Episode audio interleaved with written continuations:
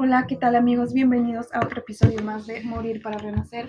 Hace mucho no, no hacía episodios nuevos porque he estado en un proceso de introspección, este, de muchas terapias, de mucho conocimiento y no me sentía, este, pues con ganas, ¿no? De, de hacerles un contenido. También porque los contenidos que les he hecho han sido porque me han pasado esas cosas al momento y ahora que estoy en varias terapias, pues ya no, no me pasan ese tipo de cosas, ¿no? Entonces no, no he tenido contenido nuevo y tampoco he estado muy, muy bien de ánimos como para hacerles un, un nuevo episodio, pero eh, este es un nuevo, un nuevo episodio con con mucha información y mucho, mucho trabajo interno, ¿no? Este, llevo, llevo un par de, un par de meses, se podría decir, sí, meses, este, como muy enfocada en mí, muy metida en mis estudios, muy metida en, en mi mundo, ¿no? O sea, em, ermitaña, si se podría decir de alguna manera como que no quiero salir, no quiero socializar, no me interesa, ¿no? Y también me enojo porque me invitan y es como, ay, no, qué flojera. Y siempre me invento excusas. Y yo decía, ay, qué madura. O sea, qué madura, qué padre que prefieras quedarte en tu casa estudiando. ¿Sí sabes? O sea, yo me autoengañaba de que, ay, qué padre.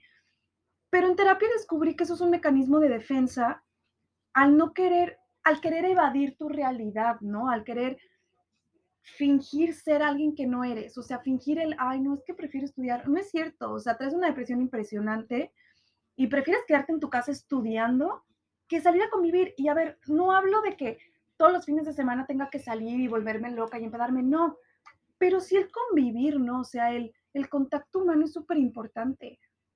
Y llevo así mucho tiempo, mucho, mucho tiempo. Entonces, sí es como, pues triste, ¿no? O sea, el darme cuenta el por qué estaba haciendo eso. Este, pero bueno, antes de seguir con este punto, les voy a comentar, les voy a platicar que hace un par de semanas me encontré a mi exnovio en el barco, este, no el del papá racista, sino el que me hizo el, el, que, el que me dio el maravilloso regalo del ataque de ansiedad, ¿no? Me lo topé en un barco, bueno, no me lo topé, o sea, fue fue a propósito, no de mi parte, sino de él. Les voy a comentar.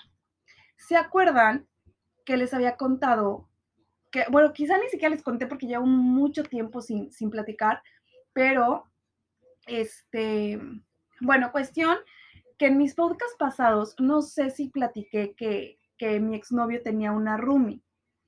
Pues resulta que anda con esa roomie con la cual él me decía que nada que ver y con la cual él se enojaba que porque yo era muy grosera con ella. O sea, pero yo no voy a ser grosera con alguien que tú te estás pasando de lanza. O sea, ¿sí sabes? O sea, era muy evidente que mi novio, exnovio, me quería poner celosa con ella. Y, pues no me gustaba cómo la trataba, o sea, su relación no me gustaba para nada. Entonces, claramente no, no iba a ser, no iba a ser buena onda con ella, ¿sí sabes? O sea, hipócrita no soy. O sea, tampoco soy grosera de que te volteo la cara, no, no siempre la saludaba, pero era como, hola, bye, ¿sí sabes? Cuestión pues que resulta que sí anda con ella, ¿no? Este, y bueno, este, mi roomie, este, fue la que me contó de que, ay, no, pues ahora resulta que anda con su roomie, yo así, pero, o sea, aparte yo, yo ingenua, o sea, yo todavía creo en los pinches santos reyes, o sea, yo todavía como, ay, pues quizás se, se mudó esa roomie y se metió otra, o sea, yo todavía pendeja, o sea, yo todavía creyendo y confiando en ese pelana. Bueno, pues cuestión que un día mi amigo, el que les conté, el que hay un podcast dedicado a esa persona que se llama Sabes poner límites, esta personita, amiguita de mi exnovio, me invita a un barco, pero yo nunca pensé que él fuera a tener el tupé de invitarme a un barco con mi exnovio. Y yo nunca pensé que mi exnovio fuera a tener esos huevos para ir a un barco con su exnovia sabiendo que la actual novia me odia. O sea, hay que ser estúpidos y hay que tener cero integridad, cero, amor propio y cero respeto hacia ti, hacia tu madre, güey. O sea, ¿Sí saben? O sea, no, no te plantas en un barco sabiendo que ver tu exnovia, o sea, no da, no da, o sea, no da. Si yo todavía hubiera andado con, con esta personita, hijo del, del papá racista, y a mí me dicen que va a ir mi exnovio, yo no me planto en el barco, por respeto a mí, por respeto a mi novio, ¿sí sabes? Cuando yo me subo al coche me dice que, ay, pues va a ir tu exnovio, yo que, o sea, por, y me dice, ay, de hecho él me dijo que te invitara, ay, se llevan súper bien, ¿no? Y yo, güey, claro, somos mejores amigos. Es más, todos los días le mando mensaje, buenos días, a ver cómo amaneció, a ver si no se le ofrece algo. O sea, neta, yo así de, esto no está pasando, o sea, no, no, no, o sea, para mí era algo irreal. Cuestión que me dice, ah, de hecho él me dijo que te invitara, que sí, que era súper buena onda, que claro que sí, que qué gusto verte. Y yo así de, o sea, por, o sea, por X. Me planto al barco y lo veo, ¿qué onda, flaca? Flaca, flaca, flaca, flaca. Y yo así de, o sea, o sea, sí, o sea, gracias por decirme flaca, pero incómodo, ¿no? O sea, ah, no, no. No sé qué tanto le gustaría a tu novia que me dijeras estoy a flaca. O sea, no, no, no sé. Cuestión que flaca por aquí, flaca por allá, que gustó verte, shala, shala. Y no sé si les comenté, pero en mi cumpleaños, en mi peda, o sea, me pareció muy buena idea mandarle un mensaje a esta personita en cuestión, diciéndole que era mi cumpleaños y que me hubiera encantado pasar mi cumpleaños con él, ¿no? A lo que él me contesta que felicidad, bla, bla, bla, que le daría muchísimo gusto ir por unas cervezas conmigo para platicar, que siempre voy a encontrar un amigo en él. Entonces él me dijo, neta, sorry por no hablarte antes. Y yo así de, sorry por, ¿por qué o qué? Y me dice, por no hablarte antes. Y yo, pero ¿en qué momento quedamos que nos íbamos a hablar? Y me dice, ah, ¿te acuerdas que hablamos en tu Y yo, ah, ya, claro, sí. No, hombre, no te preocupes. Mira, aquí nos echamos las cervezas, ¿verdad? Sí, claro, cómo no. Este, que sí, que ella le contó este amiguito en cuestión, que me está yendo súper bien en mis negocios, que súper bien mi vida, que le súper alegra. Me dice, ¿ya viste que todo era cuestión de echarle ganas? Y yo me la quedé viendo con una cara de, ¿eres o te haces? Yo así de, güey, ve a terapia para que te des cuenta que todo en esta vida no es echarle ganas, cabrón. O sea, llevo desde el 2015 echándole ganas en los certámenes de belleza para ganar, este, un pinche nacional a irme a Miss Universo y no he ganado y ni siquiera he quedado finalistas por más huevos y ganas que le he hecho. O sea, hermano, ve a terapia neta, güey, lee un poquito, Google, o sea, cabeza. O sea, neta me la quedé viendo con cara de pobre pendejo, o sea, pobre imbécil, o sea, ¿es neta lo que acabas de decir? X desde ahí me dio repele, fue como, güey, eres un pendejo, o sea, eres un imbécil, o sea, no, no, güey, cállate. O sea, neta no les puedo explicar el repele y el rechazo que me causó este ser humano. Cuestión que el güey está todo el tiempo llamando mi atención, de que flaca por aquí, flaca por allá, de que yo me sentaba acá, y venía y claramente se sentaba este, al lado mío. Y yo así, güey, hay mucho sillón, o sea, neta, al lado mío de que sus amigos ching y jode de que, ay, sí, tu ex, tu ex, tu ex. Y yo así que, güey, morros, cállense. Y entonces en ese momento dije, esto fue a propósito. O sea, me trajeron aquí a propósito porque sabían que la actual novia no estaba, estaba en Costa Rica. Entonces yo dije, esto es plan con maña. Y yo me sentí súper enojada, era como eres una pendeja, o sea, ¿cómo se te ocurre? ¿Cómo no pensaste antes? O sea, yo ahí como que la situación me estaba causando muchísimo rechazo. Y pasé 20 horas en ese pinche barco. O sea, yo así de, ya, por favor, Dios, llévame. Cuestión que el güey que estaba queriendo llamar mi atención por todos lados, este, cuando se dio cuenta que conmigo no, porque para esto llegaba y me abrazaba, yo así de, güey, no me abraces, o sea, no me toques. O sea, qué falta de respeto. No, no, o sea, número uno, no podemos ser amigos porque todavía hay fricción entre los dos. Y número dos, tienes novia. Y número tres, tu novia me odia. O sea, no, y no quiero, y no, no estoy diciendo que los exes no puedan ser novios. A ver, novios, perdón, amigos. A ver, todos mis exnovios son mis íntimos amigos. O sea, todos son íntimos amigos míos. Inclusive mis exgalanes son amigos míos. Pero no puedo ser amiga de él porque todavía hay sentimientos de por medio de ambas partes. ¿Sí sabes? Y yo no me sentiría cómoda abrazando a mi exnovio sabiendo que mi actual novio lo odia. Sería como una falta de respeto hacia él, ¿sí sabes? O sea, no lo estoy respetando. Y si tu novio te dice que, güey, no me cae bien, please, no, pues ¿qué te cuesta? ¿Sí sabes? O sea, ¿por qué a fuerzas tienes que ser amiga? O sea, ¿sí sabes? O sea, para mí eso es un respeto básico. Si a mí mi, ex, mi, mi novio me dice, sabes que no me gusta que seas amiga de tu exnovio, va, perfecto, tienes toda la razón, ¿para qué? Tengo más amigos, ¿sí sabes? O sea, no da. Aparte yo sentía que era como, o sea, como que el güey me está coqueteando, entonces era como un, un coraje de, güey, ¿qué estás haciendo? O sea, ¿a qué le tiras? ¿A dónde vas? Quiérete poquito, ve a terapia. Cuestión que cuando se dio cuenta que neta yo no le estaba haciendo caso, pues va con mis amigas. Y le dice a mis amigas que qué bonita, que qué bonita naricita. Y yo así de, güey, quiérete. O sea, ¿tanto te odias? Güey, te doy 20 pesos de amor propio. Mira, es más, aquí están, te los deposito. 20 pesitos de amor propio, pero quiérete, respétate, no, no te humilles. O sea, te juro que cuando pasó esa situación, me cagué de risa, volteé a ver a mi amiga, mi amiga me ve con cara de, güey, asco tu ex, y se levanta y me dice, güey, neta, asco, o sea, no está bien lo que está haciendo. O sea, todo el barco se dio cuenta que el güey lo único que estaba haciendo era ponerme celosa y tratando de llamar mi atención. Era obvio, o sea, hasta el pescado se dio cuenta. Y a mí me estaba causando muchísimo rechazo porque era como, güey, ¿qué quieres? ¿Qué ganas? O sea, yo estaba súper enojada porque ni siquiera me dieron la oportunidad de decidir si yo quería o no quería ir. Si sabes, cuando yo estaba arriba del coche, avanzando hacia el barco, con mis amigas arriba del coche me avisan. Sea, qué falta de respeto. Sabía perfectamente esta persona que si me dice, oye, va yo le iba a decir de que, güey, neta, no. ¿Sí sabes? Porque no da. O sea, no da, no da. Ok, no da. Entonces yo estoy súper enojada porque es como yo estoy en un lugar donde ni siquiera se me avisó, ni siquiera se me preguntó si quería estar aquí con esta persona. O sea, tengo que estar aquí pinche 20 horas con esta persona llamando la atención, drogado, o sea, haciendo pendejada y media. O sea, güey, neta, o sea, tan vacía y tan triste es tu vida para que número uno te drogues hasta morir y número dos bebas hasta morir. O sea, yo sé de lo que estoy hablando. Yo cuando tuve una depresión inmensa en el 2019, lo único que hacía era llegar el fin de semana y me ponía hasta el pito. O sea, hasta el pito, perdón el francés, pero hasta el pito me ponía. O sea, no tenía, no tenía filtros. Era como, ay, hasta morir. Y hasta morir no, es, no estaba feliz.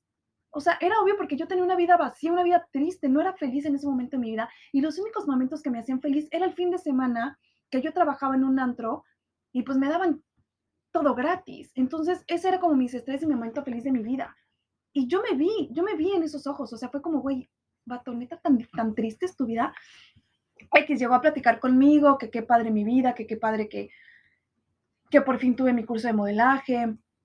Y todo me dice, ¿qué valor agregado le estás dando a tu curso? Y yo así de, ¿qué? O sea, porque aparte el pendejo todavía cree que él es mi maestro, que él es mi coach, o sea, que él viene a enseñarme a mí. O sea, él todavía me veía como, esta pendeja no tiene ni idea, permíteme ayudarte. yo, güey, permíteme ayudarte yo a ti, ve a terapia. Esto es lo que te voy a decir.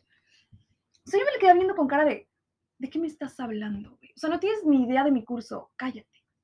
O sea, con cara de, como con, con cara del meme del güey, ya, así lo veía de que, güey, ya, o sea, ya, quiérete, güey, no pases más vergüenzas, me estás causando rechazo lo único que estás haciendo es que quiero vomitar encima de ti porque me das asco.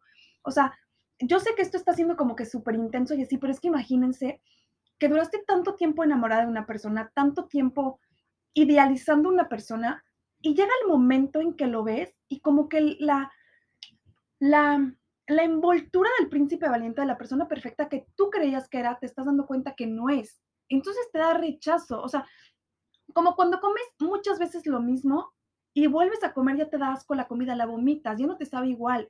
Entonces yo ya no lo veía igual, ya me daba rechazo, era como, güey, eres una persona vacía y triste, y ahora entiendo por qué conecté contigo, porque yo estaba así. Y qué, qué tristeza que llevamos seis meses de haber cortado y sigues así. O sea, neta, qué triste que sigas igual de vacío y triste. O sea, no has avanzado, no has evolucionado. Entonces yo ahí sí me sentí bien chingona y fue como, güey, la chingona aquí soy yo. Tú eres un pendejo. Entonces me decía andada y media de que, que, que, que, está viajando mucho, que está muy feliz porque le salió un proyecto de arquitectura en, en Ixtapa y que está viajando un montón y que, y que súper feliz por eso y que bueno, pues que con la novia no, pues mucho, mucho drama, o sea, como que no tiene mucho tiempo. Y bla, bla, bla, bla, bla, bla, bla. Me dice, yo estoy súper feliz, ahorita no puedo pedir nada. Y yo así de, o sea, pero imagínense que imagínate que te está diciendo que ahorita está súper feliz y que no le puede pedir nada a la vida con una cara de desprecio, con una cara de, de, insatisfacción. O sea, una persona que, que, está estudiando o que ya es psicoanalista se da cuenta, y ni siquiera tienes que ser psicoanalista, con ser, con ser psicólogo te das cuenta de eso. O sea, O sea, es como si yo ahorita con mi tono de voz les puedo decir, ay, no, niños, la verdad es que estoy súper bien. Claro que no, o sea, mi tono de voz te transmite que estoy estresada, que tengo ansiedad, que tengo muchísimo problema en mi vida en este momento, que tengo demasiada preocupación, angustia en mi vida. Eso es lo que describe mi voz, ¿sí me explico? O sea, no me necesitas ver para que te des cuenta que ahorita yo estoy ansiosa, ¿no? O sea, si yo te digo, no, es que la verdad estoy súper feliz, te das cuenta que no es cierto. Entonces yo me di cuenta que esta persona sigue insatisfecha, es infeliz y me dio muchísimo placer y me dio muchísima satisfacción el, el, saber y el darme cuenta que no era yo, porque yo cuando estaba con él, yo pensaba que yo era la insuficiente, yo, me yo pensaba que yo, que yo no era suficiente para él y que yo no lo podía llenar y que, y cuando me di cuenta que andaba con la Rumi, yo dije, puta madre, la Rumi sí lo puede llenar, la Rumi sí es suficiente, la Rumi sí es guapa, la Rumi sí es chingona. Y me di cuenta que no, que el problema es él y que no, y que ni siquiera Adriana Lima lo va a llenar. O sea, esa persona estaba así, está triste, está insatisfecha. Y hasta que él no llene sus propios vacíos, ninguna persona lo va a poder llenar. Pobrecito, me dio tristeza de verdad. Ahí fue cuando me di cuenta que yo pude haber pasado esta página.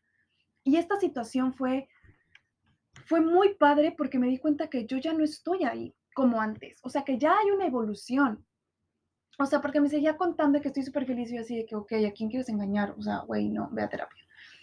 Este, y flaca, flaca, flaca, flaca, flaca, todo el tiempo a mi lado, de que me metí al mar, me, salí, me estaba muriendo de frío, de que me abrazaba, me prestaba su camisa, yo así de, ¿qué estás haciendo? O sea, no lo hagas. Y luego me dijo, ay, qué chistoso, ¿no? Este, que, que, tú, que tú lo habías dicho, que yo iba a terminar con ella. ¿Cómo lo supiste? Y yo es que ojo de loca no se equivoca. Ojo de loca no se equivoca.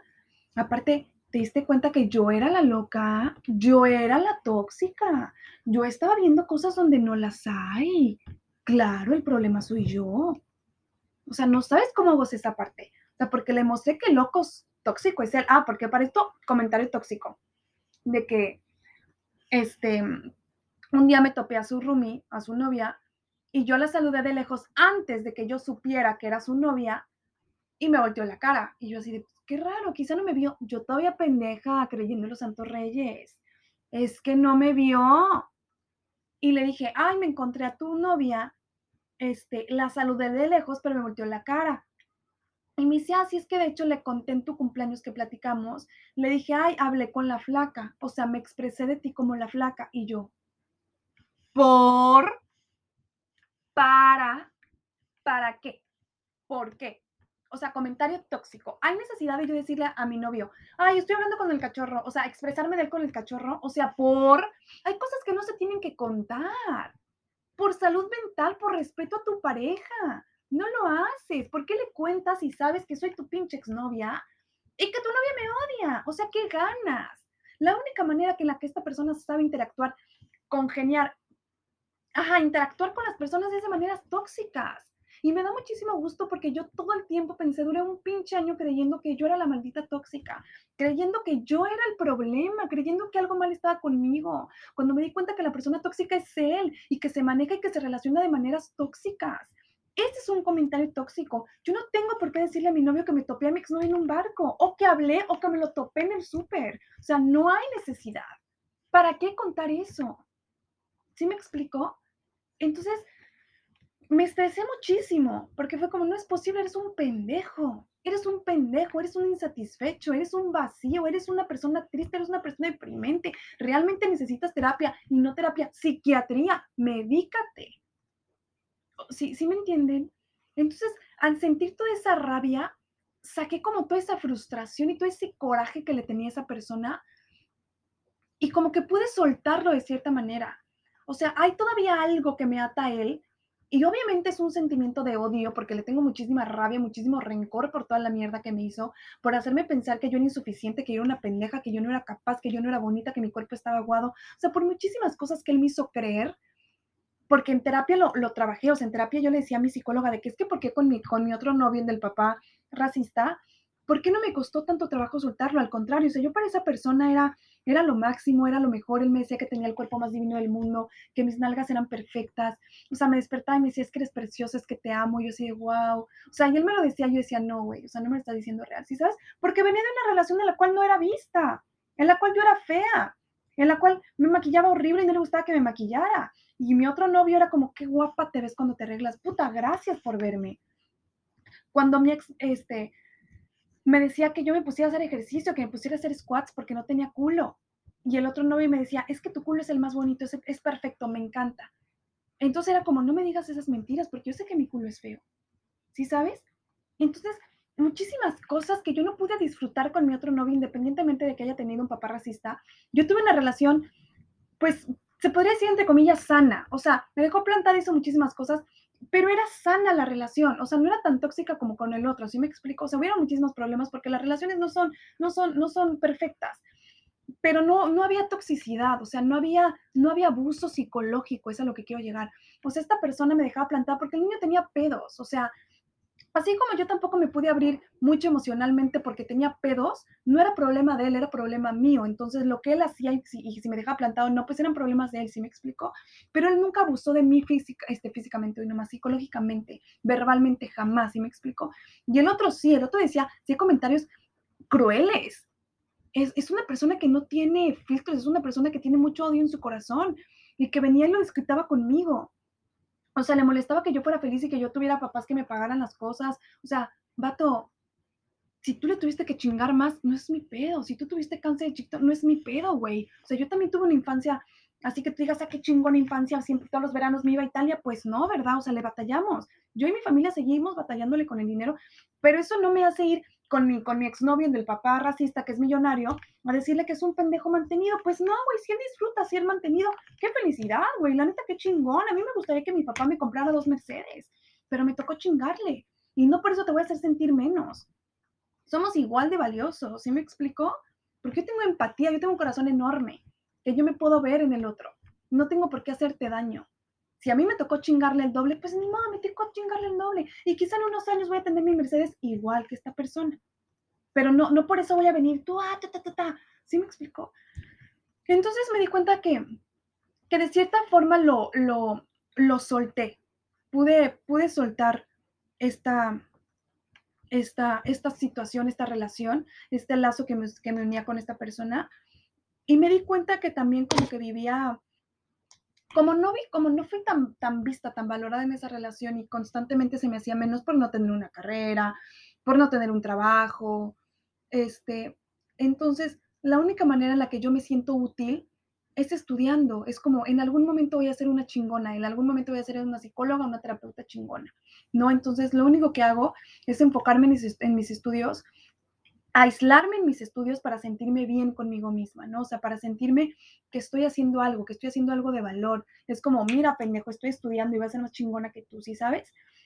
Este, entonces cuando me di cuenta que yo me estaba escondiendo en eso, pues sí fue como un, pues un, eh, fue como un, como un gran golpe, ¿no? De realidad, el madre, o sea, yo pensé que estaba bien, que estaba a gusto en mi soledad, que estaba a gusto estudiando, pero me di cuenta que no. O sea, no es que no sea feliz estudiando, sí, pero ni muy, muy, ni tan, tan, si sabes, o sea, ni, ni, o sea, todo el exceso es malo y yo estoy constantemente estudiando, o sea, si no estoy trabajando, estoy estudiando. Y si no estoy estudiando, estoy corriendo, pero siempre estoy haciendo algo, ¿sabes? Ahora ya no me permito el tener tiempo libre, porque cuando tengo tiempo libre es como este güey, ay, es que no haces nada, y es que qué vas a hacer, y es que tata. Y me hace sentir mal por, por, por tener tiempo para mí, ¿sí me explico? Y ahora tengo tiempo para mí, me siento mal. Entonces, o sea, sí, sí me di cuenta que hay un gran avance en esa relación, pero que me estoy aislando y que me estoy escondiendo y que estoy evadiendo mi realidad y mis sentimientos y mis vacíos en el estudio. Y, y pues ni muy, muy, ni tanta. Entonces lo que quiero, o sea, el, la moraleja de este episodio es, cada tanto háganse un análisis, hagan, hagan una introspección de sí mismos para ver dónde están cómo están y hacia dónde quieren ir y si están haciendo algo para llegar a donde quieren llegar. Este, vayan a terapia, lo más importante es que neta vayan a terapia, que no están solos, que los ataques de ansiedad es normal, bueno, o sea, es normal, no de que, güey, sea 100% normal, pero está bien sentir ataques de ansiedad, está bien sentir ansiedad, no está mal, no están solos. Todo mundo tiene ataques de ansiedad. Pero, pero lo importante es saber por qué generamos, o sea, por qué desencadena ese ataque de ansiedad. Siempre hay un porqué y siempre hay un trasfondo. Entonces, vayan a terapia, siéntanse acompañados, y pidan ayuda. Realmente no están solos. La vida no es tan mala.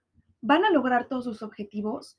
No ahorita, en algún momento de su vida los van a lograr porque son unos chingones. Y todos los días levántense, pónganse súper guapos, apapáchense, consiéntanse, salgan a pasear, cómprense algo lindo, beban con ustedes mismos, hablen con ustedes mismos, porque la mejor compañía es la que tú te das a ti misma. Porque toda la vida vas a estar contigo. La gente es pasajera, tu familia es pasajera. La única persona que va a estar contigo 24/7 eres tú. Entonces mejor llevarte bien contigo mismo, cagarte a risa de ti mismo y entenderte a ti mismo. Pero para entenderte necesitas una compañía, o sea, necesitas, este, perdón, eh, una asesoría. Con asesoría me refiero a una psicóloga, terapeuta, psicoanalista, lo que sea. Este, y bueno, para ya no hacer más largo este podcast, eh, la conclusión es esa.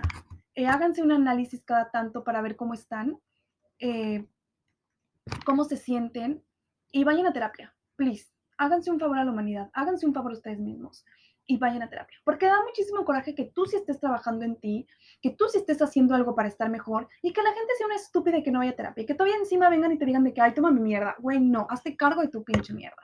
Entonces, gente, please, vayan a terapia, medíquense, trátense, hablen con ustedes mismos y sean empáticos. No, no saben lo que duelen y lo que afectan las palabras. O sea, es como si te tatuaran cual vaca, porque no es fácil olvidar las palabras. Es algo que nunca en tu vida las vas a olvidar.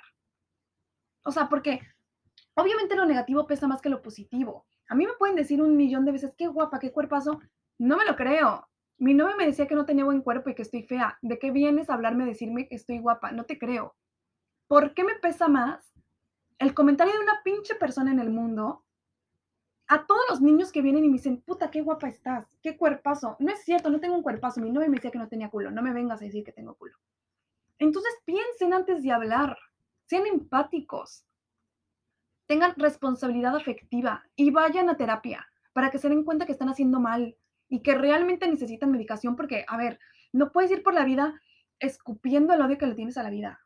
No está padre. Yo no tenía por qué estar cargando con la mierda de mi novio, de mi exnovio, y tampoco tenía por qué estar cargando este, los pedos mentales de mi otro novio que se le murió la mamá y que tiene un papá que le da, que le, que le rige la vida. Yo no tenía por qué cargar con todos esos pedos. Me hicieron mierda a mí. Y yo no tenía por qué cargar con eso. Suficientes problemas tengo yo como para venir de niñera. ¿Sí me explico? Entonces, gente, por favor, vayan a terapia, trátense y quiéranse. Lo más importante es quererse. Así que bueno, hasta aquí. Gracias por escuchar un episodio más de Morir para Renacer. Nos vemos la próxima. Un besito. Bye.